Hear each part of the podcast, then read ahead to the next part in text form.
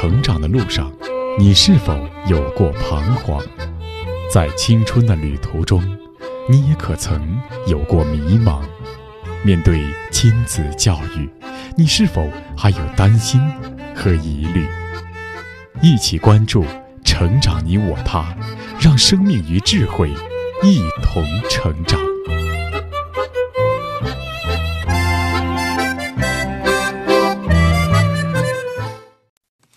愿生命与智慧一同成长。海内外的各位听友，大家好，欢迎来到《成长你我他》，我是您的朋友钟庆。听众朋友，今天又是我们的看电影谈教育系列节目。不知道朋友们是否看过一则真实的新闻？二零零八年，在陕西有一对年轻夫妇，在女儿七岁的时候，发现孩子竟然不是自己亲生的，而是出生时与另外一个家庭互相抱错了。那么这两个家庭养了七年的女儿，要不要互相换回来？两个家庭非常纠结。那今天我们要看的电影名字叫《如父如子》，也讲述了同样的故事。两个日本家庭养育了六年的宝贝儿子，竟然也是抱错了。那这部电影呢，是日本电影大师市之愈合的经典代表作，二零一三年公映，豆瓣评分八点七分，曾获得第六十六届戛纳电影节评审团奖。那么今天节目的点评嘉宾是中国教育学会家庭教育专业委员会第二届理事、上海炎黄文化研究会理事林志敏老师。林老师在他所工作的教育机构，经常会通过电影、戏剧、音乐、美术等艺术赏析，来与家长和孩子们共同探讨教育的问题。好，首先有请林志敏老师。林老师您好。啊，你好，钟老师。那首先想问一下林老师，您为什么给我们推荐这部日本电影呢？嗯嗯，我在许多电影当中在搜索，就发现描述那个家庭亲情的电影的不多，就发现了日本这部电影。它主要借着那个孩子的报错，展示了家庭背后的一个伦理关系，特别是还展示了背后的一个夫妻关系。虽然表面是很平静，但是背后呢蕴含着很多很多情感的一些需要我们解决的一些困惑。对吧？お名前と年齢と誕生日を教えてください。野々宮啓太です。6歳です。誕生日は7月28日です。这是电影一开始一家小学的入学面试，正在面试的是六岁的庆多和他的父亲良多，还有他的妈妈。校长问庆多：“今年夏天做了什么呀？”庆多说：“和爸爸一起去露营了，还放风筝了。” 其实爸爸工作很忙，从来没有和他一起放过风筝。但是父母送庆多去过考试培训机构，因此庆多对答如流。这部《如父如子》的主人公爷爷公良多是建筑公司的高管，妻子则在家相夫教子。这个家庭可算是日本的精英阶层。就在他们为了让儿子进入优质的私立小学而努力的时候，却突然接到医院通知，他们的孩子出生的时候与另外一个家庭互相抱错了。随着剧情的展开，两家人不得不进行痛苦而艰难的抉择。这部《如父如子》，李老师您推荐之后呢，我也去找来看了。就像您说的，整个情节他的情感非常克制，但是。在电影的最后，原来一直忽视儿子情感的这个父亲良多，追上了儿子，一把把他小小的身体抱在怀里的时候，我看的真的是泪流满面。但是我有个问题哈，林老师，像这种孩子抱错的情况，虽然现实当中也有，但毕竟还是很罕见的。那您认为它与现实生活的链接点到底在哪里呢？嗯。我个人认为呢，这个电影本身反映了东方文化很重要的特征，就是很强调亲缘关系，所谓的血缘关系。那么这个亲缘关系背后呢，其实链接了很多很多的关系。那么这个关键在于电影通过这个误解、报错，展示了他对亲子关系的一种态度。也就是说，夫妻双方都会对孩子有一种期待嘛。这个期待背后他有失望，这失望他会找原因。那原因到底是什么呢？那么我们一般会归因到遗传呐，这孩子像谁呀？一般夫妻吵架都会说，好的优点呢像我，坏的缺点呢像对方。对。那么这个是在亲生的范围里边，就是血缘关系。假如说一旦找到了这个孩子不是自己生的，啊，那是果不其所以然呐、难怪这孩子怎么那么笨呐、怎么分数那么低呀、等等一系列，从来不会认定自己我给孩子施加了什么样的影响。这个呢，我们从来是忽略的。特别是我在家庭教育这个领域里边工作了那么多年，发现，不管你是亲生的还是抱来的，只要你跟父母在一起，父母本身的思维方式、价值取向、他的行为方式，就决定了孩子现今这样的一个状态。就像良多认为自己很优秀嘛，孩子应该像他一样优秀。孩子如果不如他的意，他是受不了。但问题是，电影最后自己也回想起来，自己也拒绝了钢琴，也没有不会弹钢琴啊。对，那么您怎么发现这个归因是错了呢？因为我长期观察，特别是我跟许多学者专家一起探讨过关于精神病学的一些问题，他们都认为，所谓精神病的遗传，其实不是遗传内在的基因，而是遗传了外在的一个思维方式，所以想问题都很像。比如说，大家想问题都想得很消极，都很消极；想得很极端，都很极端。这种思维方式它会传。孩子的本身的人格倾向跟父母是趋于一致性的，这是因为从小到大谁喂养他，他会跟随谁。所以在论到关于血缘关系的时候，刚刚钟老师您讲，在您身边啊，很少有人报错了、领养了等等。其实，在我工作过程当中，这样的例子并不少见。因为有了这样的例子以后，我才会注意到，哎，到底是血缘呢，还是因为陪伴关系呢？所以我这次呢，特意选了这部电影，邀请大家一起来看了以后，大家都很有同感呀。要么啊，钟老师，要不要我们一起来听一下我们机构围桌一谈论电影的现场录音啊？好的，那太好了。看了电影以后，大家一定感慨万千呐。最让我感慨的是呢，在我们中间有一位老师啊，他原来出生的时候，因为当地重男轻女嘛，啊，被抛在路边了，对吧？后来就被好心人，就是你现在的养父养母收养起来，收了你以后，你觉得生活怎么样？嗯，不知道那个事情的时候很开心，因为我觉得这就是我的家呀。哎，后来听到收养以后，又变了不对了，对吧？对，就会嗯有一个心结在那儿。我看你看电影的时候在掉眼泪，你你不是被抱错了，你被遗弃了嘛，对吧？对，跟那个性质上不一样，但是就有一些类似吧。听到你不是亲生的，你有过很大的反复？对，就当时就觉得是没有价值感吧，因为我是被遗弃嘛，是重男轻女，我觉得那个是没有价值。但是要是真的让我离开这个家，然后回到那边，我又是不愿意的。那么你看了电影以后有什么感想呢？最大的就觉得这个血缘这个观念给人的那种狭制性特别大，把人的那种心胸就弄得很小。其实那个血缘并不是那么重要，它只是给了你一个生命，但是他没有那种陪伴。然后包括我的哥哥姐姐，就原来有血缘关系的哥哥姐姐，几乎没有什么联系。没有从小像我跟我现在的哥哥，就是我养父母家里的哥哥，我们相差年龄很大，但是我们在这个家里面，我们是有关系的，是有情感的。跟我的养父母，我们生活在一起，无论他是开心的、不开心的，这个经历是一起的。但是那个是就原来那个血缘关系，它只停留在血缘，它没有那种关系在里面，空白，它只是一个血缘。后来亲生父母来找过你吗？中间有联系，先把你要回去，像电影里边一样的有吗嗯？，那个倒没有。没有啊。对，但是我养父母他会怕我回去，他们就会觉得我养大了之后，你突然之间又走了，就会觉得。有一种，我妈会有一种失落感。她以前会有很大的担忧，我觉得现在好像没有了。觉得你牢靠了。对假如说你两家都走来走去呢，我爸可能不会，但是我妈，我能感觉到我妈会有一种失落感。你觉得电影里面怎么会那么强调血缘呢？什么道理？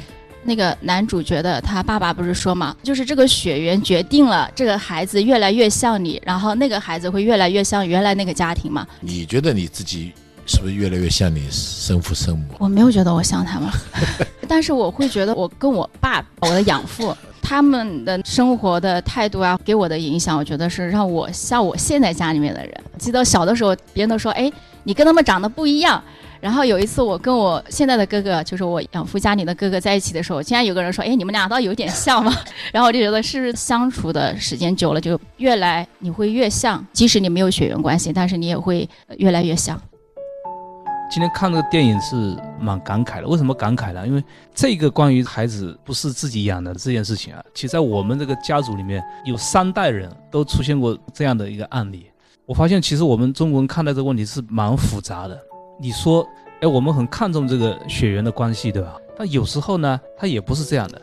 我举个例子啊，就是我的这个姑婆是我爷爷的妹妹，那她当时生下来之后呢，就被我的曾祖父送给别的人家了，因为要换另外一个姑娘进来做童养媳。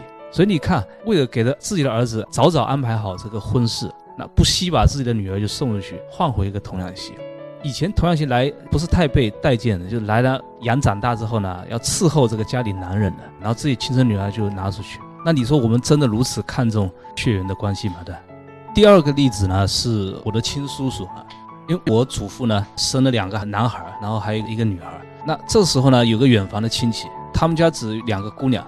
要了很多年，这个儿子啊一直没要成。后来就向我们家说：“哎，能不能把这个第三个这个儿子啊？因为后来又生了个儿子嘛，说这个把这第三个能不能过继给他？那这个情况以前蛮普遍的嘛。那我这个叔叔就去了这户人家了，一开始也挺宝贝他的。哎，很奇怪，过了几年，他们家自己生了个男孩出来了。从此，我叔叔的命运就发生了翻天覆地的变化，就是明显就是原来是宝贝疙瘩，对吧？”那瞬间就地位天翻地覆了啊！乃至于后面他整个这个一生啊，不管是受到家庭的这种对待啊，然后教育的这个经历等等，就一直不是特别顺利。后来离婚了，那么六十岁就去世了。后面他那个儿子呢就蛮好，后来考到那个公安警校嘛，当那个警察。那后来我在想，是因为亲生跟不亲生，然后造成这种区别对待吗？再来看我刚刚讲到我那个姑婆的例子啊。这个女儿生出来没什么用的，那拿出去换一个童养媳，童养媳拿进来了，就像小马、小猪一样，后来养肥了以后就可以派用场。包括这个我叔叔这件事情啊，假如说，哎，他如果是很学习成绩好，比如讲后来可能考上大学，在我们当地如果当官啊什么之类的，大概我那个领养他的那户人家可能也会很待见他，也未可知啊。后来只是因为说他是个裁缝，他的亲生儿子呢是个警官，对吧？这么一种差异，那形成了不同的这个对待，所以你说这个到底中国人对血缘真的是很看重吗？对吧？还是说这个看重血缘的背后有其他的一些解读啊？听下来家家都有故事啊，我们家故事也比较多。我爸爸呢跟我妈呢是再婚的，就是相当于我妈妈就是我两个哥哥的后妈。那我在我小的时候就一直听我爸说，我爸会骂我妈，就说你就是后妈。所以说对两个儿子不好嘛。其实我现在回想起来，我妈那个时候其实她是要管教我两个哥哥，但是我爸不同意，他会觉得我妈如果打我和我姐没问题的，打亲生的不要紧。对的，但是稍微只要是对我哥严厉了一下过后，他就会怀疑我妈动机不纯，好像虐待他的儿子一样。那么现在的结果就是什么呢？我爸指望养儿防老，但是现在两个儿子都不管他。就这种东西，它从老辈往下传，它就传这个东西。所以有句话叫“龙生龙，凤生凤，老鼠的儿子会打洞”嘛。电影里面，当那个梁多的妻子说，当梁多知道孩子不是他亲生过后，有一句话是，就他说了一个“果然”。我体会他说“果然”就是说，他肯定对他儿子很不满了。比如说钢琴学了那么久，总归再弹一首，觉得他儿子不够他优秀嘛。正因为不是亲生的，果然那么笨。哎，果然那么差。原来不是我生的。对，所以说不是我培养的不好，是他这个种不好。我们不是有这种说法吗？对，一般吵架会这样嘛。你看这个孩子这么笨，都像你家的，总归是找配偶的问题的，肯定不会说是我们结合起来对他的一个培养。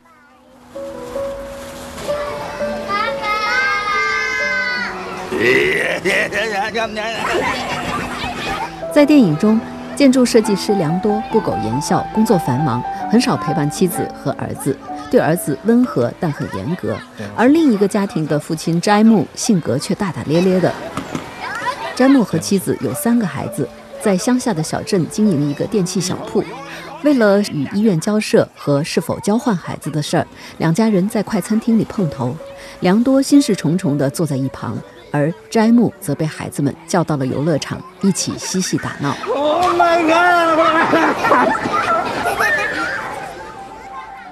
听完了前面观众们对《如父如子》这部电影的一些反应，哈，林老师，我是真的是没有想到会有这么多人在血缘这个方面有亲身的经历。听起来大家都很认可养育陪伴关系对孩子的影响大过血缘。但是血缘这个东西它是天生的，好像你没办法去忽视它。比方说，我记得金庸的小说《天龙八部》里有一个武林高手叫乔峰，他是在中原地区被养父母养大的，但是后来他知道他的亲生父亲是契丹人，后来他又改回他父亲的姓叫萧峰，结果是两边都不把他当外人。那所以中国有一句古话叫“血浓于水”，所以其实我们在抵抗一些外族侵略的时候也会用到这句话。那难道这个传统思想是错了吗？其实我们所谓的血缘，就我们出生以后根本不知道自己的血缘，都说哎，你就是我的爸，我就是我的妈，我就这样认定了嘛。所以血缘是给养育者或者教育者带来一种暗示。啊，你是我亲生的，所以我应该怎么怎么样？所以我想，它是一种传统或者是意识形态。这个意识形态背后，它是一个价值取向嘛？这个可能跟这个继承啊、跟财产、跟利益啊这些都有关联性。但是从教育的本身来看，人的影响其实跟血缘的关系不是太大，只是这个暗示本身强调了这一点而已。所以我个人认为，在孩子出生以后，假如说你把亲缘当做一个资本，不陪伴。就这孩子跟你还是疏离的呀，反过来你把他当做自己是亲缘关系，即便是没有亲缘，照样孩子跟你是有感情的呀。所以这个电影就反映了这一点。听前面的观众们谈自己的亲身经历，有一位老师的表达我印象很深哈。他说，我们的传统社会，无论是把孩子过继，以前叫过继哈，还是说我自己也领养了一个孩子，这个目的好像更多的是家族的延续、财产的继承啊等等。那这样的话，对于孩子的养育会产生什么样的影响呢？嗯，这个是我个人认为是有巨大影响，因为这个暗示是你属于从亲缘关系这个视角来看的教育呢，就是孩子是属于我的私有财产了，我可以任意处置了。所以这种想法一直到今天，我们对待孩子其实没有把他真正当做一个完整的人来对待呢，这是有关联性的。因为你是我的嘛，亲子关系里边是从属关系。那么这个就对教育是其实极其不利的，因为人跟人之间他不可以是从属关系。虽然我们是未成年，在许多地方需要照料，但是孩子在人格上应该跟成年人应该是平等才对。假如说我们以不平等的态度来对待孩子，那他教育最后带来的结果，什么创造性啊、独立性啊，未来的孩子需要长成的一些人格都会很欠缺。特别是在这东方文化，还有重男轻女一样的。都是把孩子当做附属品，当做自己的私有的产品一样的。那您一直提到东方文化是这样，难道西方不重血缘吗？就像我们看到一些西方的贵族，包括皇族家庭，他也很注重血缘呀。对的，对的，这个在我们大家探讨当中特别也谈到了这个话题，因为在人类早期可能都是这样认为的，但是它有个觉醒的过程。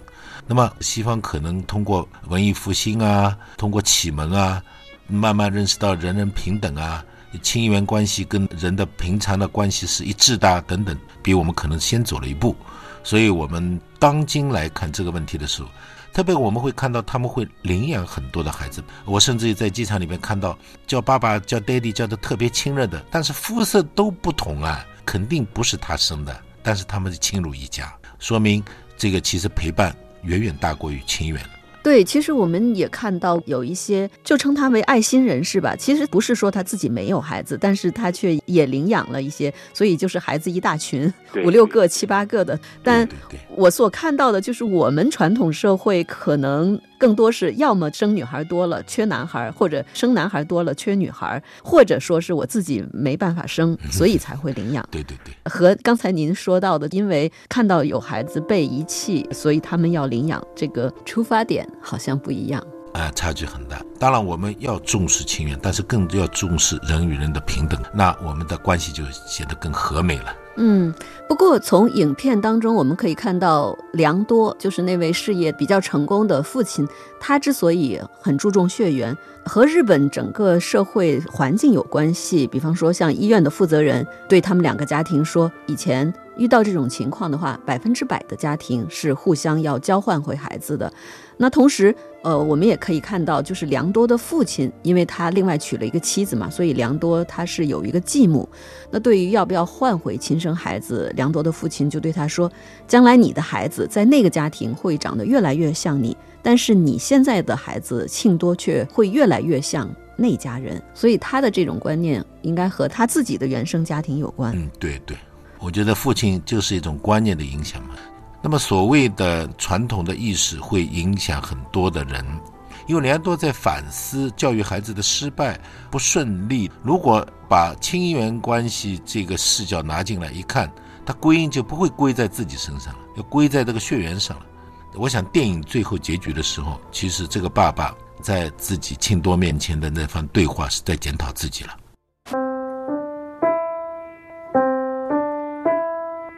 因为父亲对儿子的高期待，小小的庆多努力地弹着自己并不喜欢的钢琴，渴望得到爸爸的肯定和夸奖，可是一直等不到。而良多在发现孩子被抱错之后，想把两个孩子都争取过来的打算没有成功，于是坚持换回了亲生儿子刘晴。電池嗯，電池被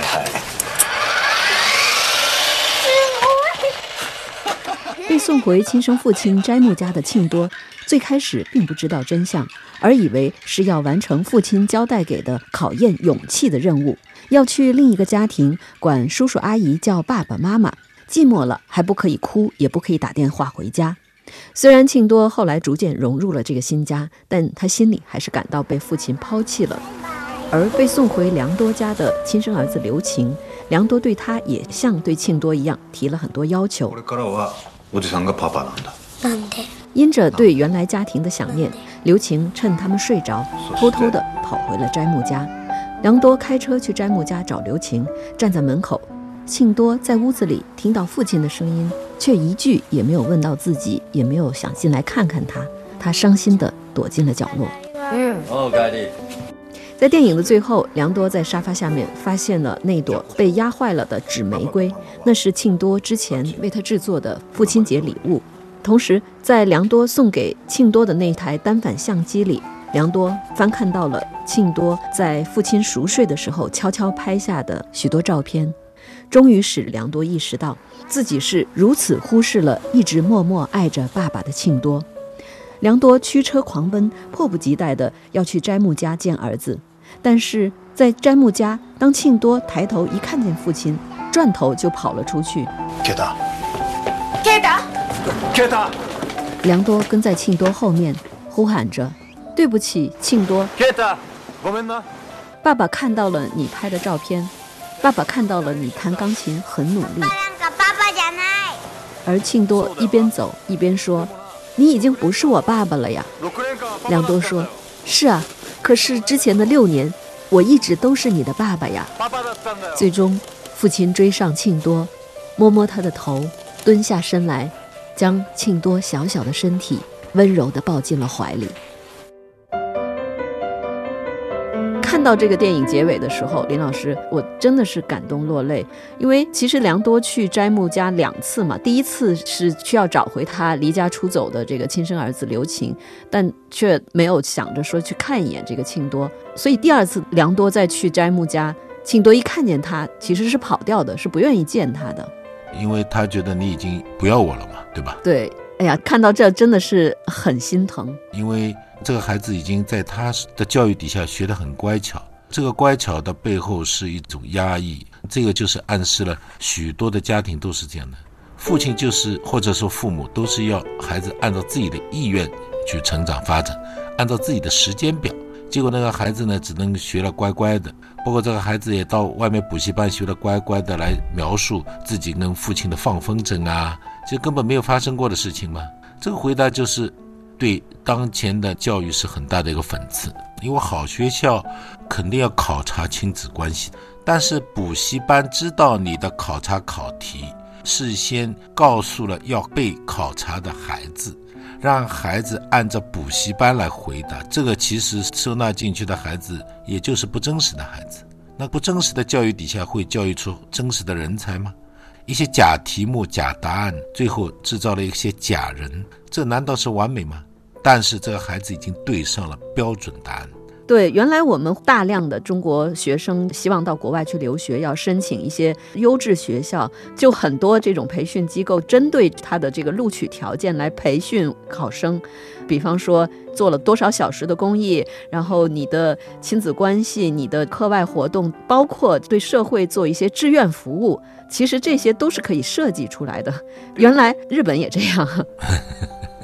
所以，任何的好的愿望，如果掺杂了功利进去啊，都会变成不好的东西。所以，如果教育的导向还是分等级啊，不是从人出发，那么整个教育环境就影响到了像良多这样的一些父母。那其实确实，我也观察到很多事业成功的父母要过这一关相当不容易。嗯，所以我在看了这个以后，我跟大家解读的时候，这个“果然”两个字啊，反映了良多的一个价值取向，是吧？首先，他认定自己是优秀的，难道他不是优秀的吗？他的优秀就应该让孩子很优秀的跟着他走才对呀。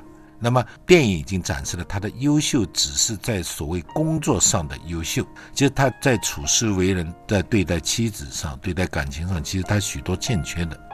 陪伴孩子很少时间，说我总要陪，总是不陪的。第二个，他所谓的要孩子让他一样的所谓优秀，其实是按照他的时间表，按照他的要求在要求孩子。所以这个苛刻已经不是优秀，而。你反观斋木，他不是按照自己的时间表跟那个庆多接触，而是慢慢的等候庆多在向他观望的时候，他向他招了一招手，庆多慢慢慢慢靠近他，这就是优秀啊。而良多呢，所谓他觉得自己是亲缘关系的孩子，一上来就是给他一个下马威，给他立一些规矩，第一这样做，第二这样做，第三这样做，对吧？那孩子就问他为什么，他就回答不出来了。所以我想，这里边我觉得最不优秀的地方在哪里？就是找归因的时候没有往自己身上去找。所以这个优秀一定要打个引号，这是我个人认为的。对对对，的确如此。对，所以我想这部电影它之所以得到了普遍的很高的评价，是因为它不仅反映了家庭伦理的这个困境，同时也反映了当今社会教育的许多问题，尤其是对这些教育现象背后深层的原因的一个思考。嗯，那么接下来，林老师，我还想再向您请教一下另一个问题，那就是虽然您指出了像良多这样的父亲，他看起来在事业上很优秀，但是在对孩子的教育当中，他并不优秀。但是我们也看到，像另外一个家庭，像斋木，他虽然跟孩子打成一片，但是他第一有点小家子气，吃个快餐也要开个发票让医院给他报销。然后他从他的小镇去探望庆多的时候，还说啊，是医院付了新干线的车票钱，所以我我才来探访孩子。其实也挺搞笑的。那么，到底什么样的父亲才是我们真正的认为的优秀？像良多这种希望孩子能够更加奋斗一些，更加励志一些，包括他希望孩子更独立。他说，在我们家好多事情都是要独立完成的。那难道这个不是很好的方向吗？也就是我们说的言传身教。嗯，对，这个方向也很好啊。孩子要独立，要生活严谨，要有奋斗精神，这些都很好。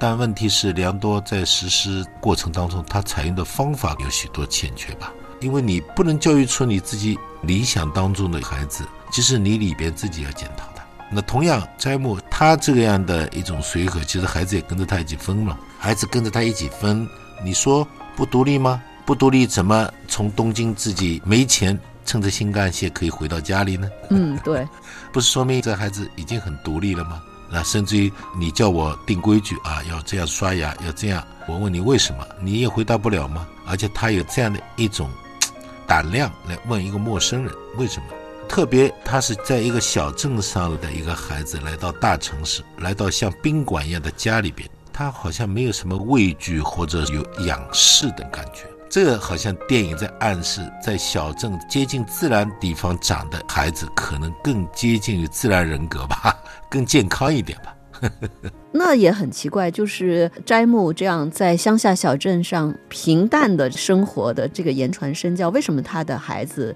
能够有这种不断问为什么的勇气，反而是良多他希望他的孩子庆多能够更加永不言败一些，但是反而达不到目标，这到底是怎样的一种言传身教呢？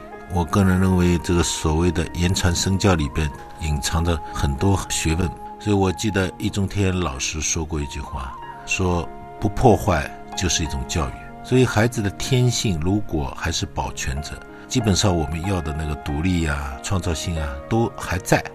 如果一味的按照人的时间表去苛刻要求孩子，可能他的独立、他的创造性能力可能都被破坏了。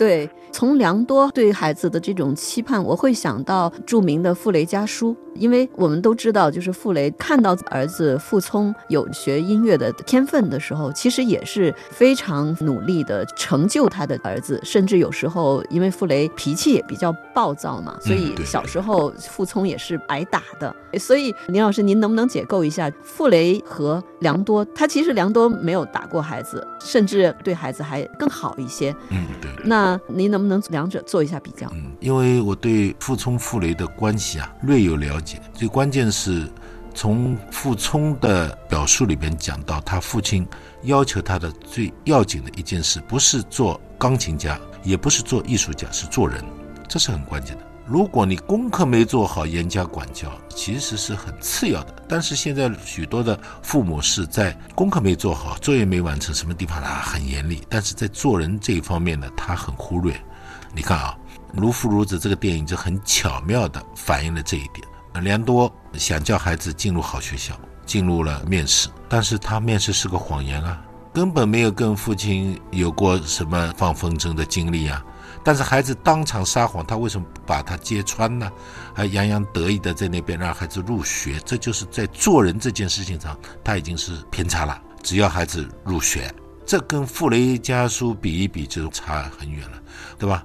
所以在傅聪记忆里边一直回忆他的父亲，他说：“爸爸教导我的就是教我做人第一。”所以他说这个钢琴啊，现在许多人的技能啊都已经变成杂技了。他说我根本弹不过他们。我是在理解肖邦的内心世界，才获得这样的一个殊荣的。哦，对对，我记得有文章说，当傅聪在波兰谈肖邦的时候，波兰的观众特别惊讶，说一个东方人为什么能够比我们还更能够理解肖邦？对，说明他是用灵魂与肖邦在对话，并不是用技能跟肖邦在比较啊。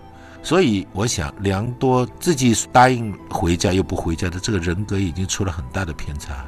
那孩子难道不知道爸爸答应的事情也没做到吗？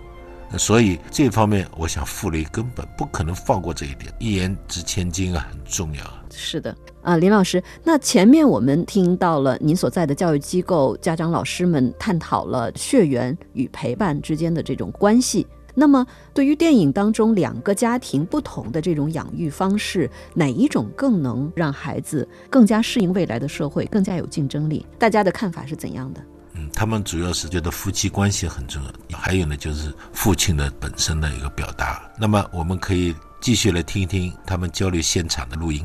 好，看了电影之后嘛，就看到两个所谓不同阶层的家庭，像良多就是物质条件很好的，住在很好的房子里面，给他弹钢琴啊，给他去一个好的幼儿园，而且他是一直忙于工作的，都是妈妈在家里带孩子。比如说东西坏了，他是不会修的，就让妈妈去买个新的啊什么的。可以看到，在他的陪伴上是很少的，所以情感的链接上也是很少的。反观另外一个詹姆那个家庭，条件是没有那个良多好，他做做小生意，不修边幅，邋邋遢遢的。但是他跟孩子的关系就很亲密。庆多到他家里去之后，虽然他也是想以前的那个爸爸，但是基本上玩还是玩得到一起，比如说洗澡啊，还有放风筝啊。我在想，可能在良多的这个家庭里面，物质条件虽然非常好，但他们的精神生活可能比较匮乏吧。那么在斋木那个家庭，物质条件不那么好，但是他们的精神生活或者说精神世界是比较强大的。就我看到他们孩子的身上，电影里有描述说，斋木家的几个孩子，他们手牵手一起去买东西，没有大人陪伴的，而且很有礼貌的问好，兄妹之间都是比较团结，想办法这种能力还是比较强的。他到了那个梁多家之后，就一直问问梁多为什么？哎，这点很多小孩都做不到的。他做新干线也是没钱嘛，那么混着别人后面跟着进那个新干线，这也是蛮不容易的。所以我觉得这个孩子在詹姆家这种生长环境下面，有一些东西是很重要的，没有被破坏掉。看这个片子啊，蛮有同感的。就在中国这个大陆地区啊，父亲在孩子成长这个过程当中是普遍是是缺位的，所以甚至父母双双缺位，就把孩子直接就丢给老人。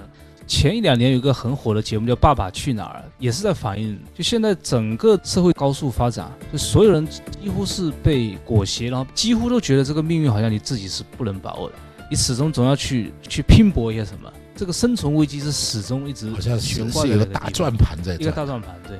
所以这个对比虽然你在自己身上可能没有办法去操作啊，但是如果从影片里面，包括我们也前两年到海外去游学，走访以色列啊，包括丹麦这个国家，好像看到他们的这个状况会好很多。那甚至我们看到奶爸这种情况的存在，对吧？在丹麦就看到工作的时间，我们在马路上有看到这个爸爸带着孩子推车在走，跟妈妈一起，这个情况是非常多见的。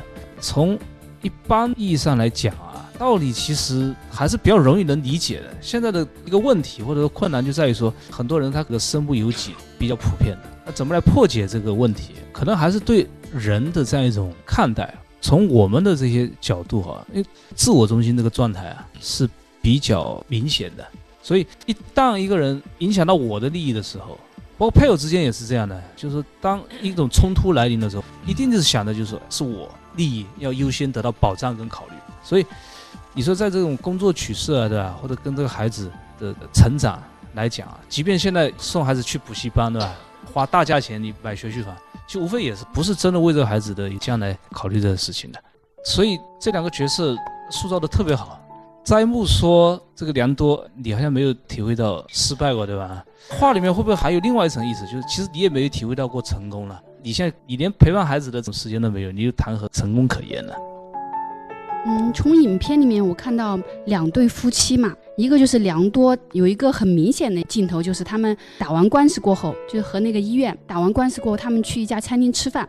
然后斋木和他的老婆呢，两个人是一直在讲话的，就是说这个护士怎么这样呀？良多和他的老婆呢，相敬如宾。那这个宾我是觉得是冷冰冰的冰啊，就各自管各自吃的，能够看出两对夫妻。要是我倾向呢，我肯定倾向于是斋木和他老婆。两个人至少能够说得到一起去，他们有互动啊，哎，有互动，就是能够感觉他们的关系更亲密一点。我是看那个电影里面给良多和他老婆之间的那种背景，也是那种一般都是晚上很晚的时候，良多回家，他老婆还只能够靠给斋木的老婆打电话来打发时间啊什么的，有说有笑。她和她老公之间也基本上那种对话的时候，都能感觉到她是很不开心的。然后别人也是呃反馈他们家的环境嘛，就像宾馆一样。大家知道住宾馆肯定不是家的感觉了，那斋木家才是有那种家的那种热闹劲呀。包括吃饭虽然是抢着吃好像，但是就是很热火朝天的那种感觉。所以他的孩子也能看出来，庆多就明显的他是拘谨，但是刘琴他就是明显的就是我们说的是有天真样，庆多有一种。说不出来的成熟的感觉，懂事的感觉，但是这种懂事和成熟会让人觉得是很心疼的。我是体会良多，因为他的原生家庭，他跟他父亲的关系，其实他也逃避弹钢琴嘛。包括他跟他哥哥一起去探望他的后母的时候，其实他哥哥提醒他说：“你好像从来没有叫过他妈妈。”就是感觉他对一个把你养育大的一个，哪怕是一个后妈，他跟你爸爸在一起这么久，没有功劳也有苦劳嘛。但是他好像这种他人情世故方面很淡漠，所以他的家庭关系，我看他跟他老婆绝对就少了一种亲密感。包括他妈妈，其实有一句话，我现在是想来觉得挺怪的，就是什么呢？就是良多的老婆呃站在那个窗边上有点不开心嘛，良多就问他说：“你怎么了？”他说他越来越喜欢那个刘晴了嘛。良多就说：“那不挺好的吗？”但他说了一句话，他说：“我觉得这样好像背叛了清多。”他为什么会觉得用背叛这个词呢？难道喜欢上了刘琴就表示是背叛了庆多呢？那我不知道这是不是也在反映一种日本也罢，我们的东方文化也罢，后面有一种什么观念在里面？呃，母亲应该专一的爱自己的孩子。哎，对对对对对。如果爱了别人的孩子，就是对自己的孩子对不起了。哎，对对对把爱分给别人了。好像有点这个意思，否则我觉得他讲的这个话就让人会匪夷所思嘛。对对对。我在想，就是我们生活中是不是也会有这种？就比如说，如果有两个孩子，我对这个孩子好，对另外一个孩子就是不好，就是这个东西它是怎么串起来的？因为我看梁多的老婆，她是孩子庆多不是吃那个东西有油嘛，他是把手伸起来，然后他老婆就赶紧给他擦手，就是他好像所谓的去爱孩子、照顾孩子，就是无微不至。和这一边庆多到了斋木家过后，嗯，斋木的老婆是让庆多带着弟弟妹妹去买午饭嘛。所以，这是不是也是对培养孩子也是这样的？就是说是，他是应该是去获取呢，还是说他是应该是付出？我现在是想啊，如果我如果是电影里面中的人，如果必须要两者选一，那肯定是觉得斋木家好。但是往往生活中肯定就会想，如果有良多的钱多。然后梁多又长得帅嘛，他选的角色也是挺特别的哈。然后又有斋木的品格上面的，能跟孩子打成一片，又能够跟老婆无话不说，那就肯定就是完美中的完美啊。应该应该可以做到吧？齐家不在倡导，哎对对，全面发展，父母也要全面发展，全面学习。对，我在想，就是其实我们并不是说完全要割裂，好像你工作生活对立起来，就是看怎么样能够融合起来。刚才那个杰文讲了，这两个家庭虽然物质条件是不一样的，那么就谈到两个家庭将来在这样一个竞争社会里，哪个孩子更能够胜任？那我是觉得这两个家庭最大的一个区别就是，一个家庭就是专木的家庭，家庭关系很好，就是父母啊有一种力量，特别是出现这样一个情况，你看专木的妻子去安慰良多的妻子。拍拍他说：“你可以有什么事情来找我，找我商量。”完全看出两个人的心理的力量不一样。还有对孩子，梁多的其实其实对那个自己有血缘关系的孩子啊，刘琴，她是好像没什么办法，因为她六岁了嘛。她的丈夫梁多就对这个默默生生的，虽然是亲生的孩子，就开始定规矩了。完了以后，这个孩子说：“为什么？为什么？”他也没办法。我看他有一个镜头。就是刘琴准备走的时候，他的亲生父母 就躺在床上精疲力尽了，所以在不该睡的时候，孩子在活动。作为母亲监护人睡着了，完了以后他就离家了嘛，回到自己的养父母那里去。那反过来，专木的妻子对自己的亲生的孩子，因为他离开六年的一个养父母，他想念的呀，两个眼睛望天上，那个连专木的妻子就过去了。哎，你干嘛呢？这孩子肯定说没什么。一般的那个没有什么力量的妈妈肯定说，哎，既然没干什么嘛，就算了，让他自己想吧。他是没有，他就坐在他的后面。哎，他怎么说出这样有智慧的话？哎，好像你什么地方坏掉了，我帮你修修啊。完了以后就给他做游戏，挠痒痒。那孩子一挠痒痒嘛，就情绪上松下来了嘛。最后感觉到他很温暖，很温柔，就。紧紧拥抱，因为六年不在自己身边嘛。哪怕你是亲生的，这个孩子不认亲生不亲生的呀，这个孩子不熟悉的呀，能够很短的距离能够这么样的亲近，这是要有力量的。所以两个家庭完全两种反应。好的，林老师听了刚才家长们的分析哈，是不是因为学习家庭教育，所以他们观察的特别的细致入微？嗯，对，因为要深入到家庭，关心孩子的成长，所以我们经常有这样的一个探讨，从细节上反映出内在的心灵活动和价值取向。那听下来，就是大家都是对斋木家庭有更多的肯定。嗯，但是。我还是要回到我提的那个问题，就是说，虽然您前面也提到了，像这个刘琴，可能她的独立能力比庆多更强，但是呢，就如果庆多按照父亲原来的那种教育发展的话。他会成为第二个良多吗？那么，如果他成为第二个良多，那良多他的工作也是创造性的呀，因为他是设计师呀、建筑师呀。其实，这个所谓设计师、建筑师，他不是一个总设计师、总建筑师，也就是说，他全盘考虑的可能性是非常弱的。比如说，这个电影有个片段，他跑到一个生态园去了，因为可能项目要考虑生态环境啊。因为一个将来的项目，如果不考虑生态、不考虑总体的话，其实这个项目也不能成立。所以电影有个插段，梁多去到了一个生态园，跟生态园的工作人员他不是有个对话吗？对话里边他连蝉的生长规律他都不了解，哦，对对对，我想起来了，当时那个工作人员说，蝉从卵到结蛹到孵化要十五年的时间，然后梁多说，哇，要这么长时间呀？对，这十五年在地下，而且，所以这个电影呢，一方面反映了良多其实有更多的需要全面的了解环境，第二个呢，也借着蝉来暗示，孩子的成长不是像你那么性急就可以培育出来的。嗯，那这就表示。如果一个人能够全面思考，其实，在教育孩子的过程当中，他也可以全面思考孩子的成长规律，去了解的。所以，我想未来社会能够立足的两个家庭一对比，更不破坏，也就是说，孩子少干扰、少被限制，这个孩子在未来社会立足的可能就更大。所以，这两个家庭一对比呢，虽然詹姆有四块气、贪小便宜、不修边幅，但是在对家庭、对孩子这件事情上，他是很认真的。对，所以电影有一句经典台词，就是斋木说：“父亲也是不可取代的工作吧？”因为当时梁多说：“我的工作单位有很多事情是非我不可的。”对对对，所以从这个角度来看，梁多的优秀呢，是在一个被设计好的一个框架里边的优秀，而在被设计好的系统里边表现的优秀呢，恰巧表现他的那个机械性。这个系统如果一旦更换呢，我们许多的人就是换道题目都做不来了，这就表示没有弹性了。所以我们希望未来的孩子能立足，当然应该在一个有弹性的一个父亲的引导底下去做有弹性的事情，能够眼观六路，耳听八方，做事情是应对自如才对的，而不是机械的别人出好题你去答。所以我想这两个家庭一比较的话，我们一般会选择 JM 家庭，可能对孩子更有利。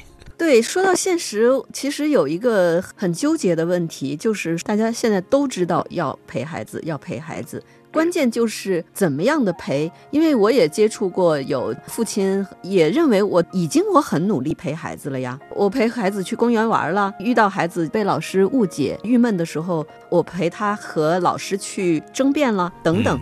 但是孩子还是没有期待中的那种积极思维，遇到困难还是容易退缩。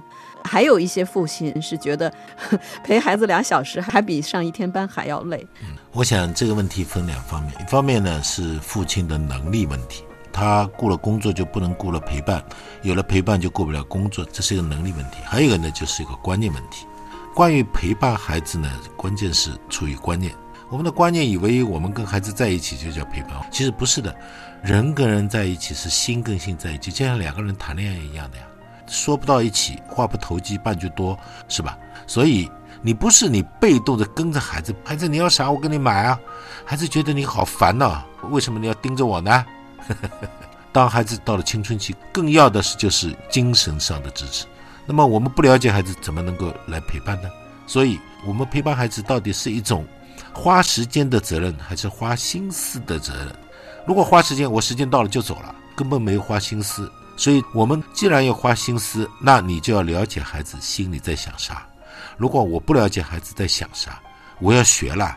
所以，我们作为父母，特别是父亲，怎么对孩子具有一种像精神导师一样的吸引力？这需要你去修身的，需要花功夫的。修身齐家治国平天下。不过林老师，中国传统上的这个修身和您说的修道对孩子有吸引力，这个好像还是有点不一样啊。呃，一样的，因为你要往上走，修身要正心，要诚意，要格物致知嘛。格万物知万事，能够明明德，就是宣扬那种宏大的德性。这是在诚意后面，正心后面，要修其身，必须怎么样？先正其心哎，要正其心，必须怎么样？诚其意啊，诚其意必须要自知啊。所以父亲不知，你怎么能够修身？身不修，怎么吸引孩子？不吸引孩子，你又怎么陪伴？这就是一个逻辑关系。所以我们的父母真的要花点心思，知人心这件事情。这个不是说你全部懂了，知一点就是迎着孩子能够去敢于跟他陪伴一点点，或者说敢于跟孩子对话一点。那许多的父母啊，特别是父亲不敢和孩子对话的。怎么说啊？就是你问一下孩子，你对我有什么意见？有什么看法？想要我改变成什么样？我们已经可能想好了标准答案，要他回答。如果回答的不如意，你马上孩子说：“我按照你的意思回答吧。”挺好啊，挺好，挺好。伟大的父亲，你就听了很满意。结果心里面就像我们庆多一样，根本对他父亲意见大的不要再大了，对吧？嗯，那从影片的最后，庆多从看到父亲就跑，到最后被父亲抱在怀里，父子之间的这种芥蒂是通过什么化解的？是不是就是父亲向孩子道歉了呢？我觉得不仅仅是一种道歉，最关键是我父亲向孩子说了诚实话。他自己童年，对吧？其实也跟电影开始的时候。你不说实话，我也在撒谎。你竟然同意，孩子心目当中其实已经对你有很多很多的看法了。如果父亲能够在孩子面前示弱，表达自己根本是无能为力，只是有一个愿望，孩子是会拥抱你的。所以，千万作为父母，特别是父亲，千万不要记着自己的功劳，而是要听听孩子心目当中对你是什么样的看法，敢于听见孩子的真话，我们才能够做一个真实的父亲。嗯，的确如此。好的，今天学习到了很多家庭关系相处特别关键的一些观念，非常感谢林老师，谢谢您。好的，谢谢，谢谢。